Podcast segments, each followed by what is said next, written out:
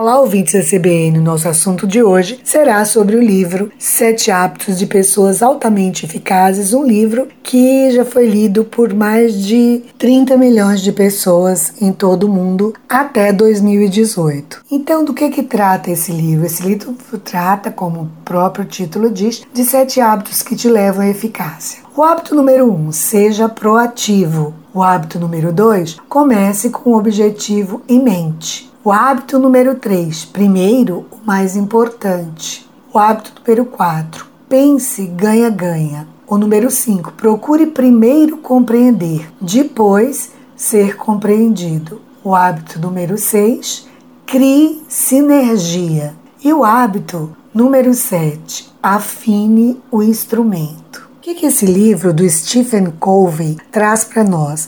Ele traz um programa de desenvolvimento disciplinado e roteirizado, de forma que nós consigamos é, desenvolver ou melhorar áreas da nossa vida que não estão nos trazendo resultado efetivo. Vale a pena a leitura. Já existe um outro livro, que é o Oitavo Hábito, também vale muito a pena a leitura. E eu encontro com vocês na próxima semana aqui na coluna Gestão de Pessoas na CBN. Eu sou Ana Lúcia Garcia, coach e consultora na área de desenvolvimento e gestão de pessoas. Um abraço a todos.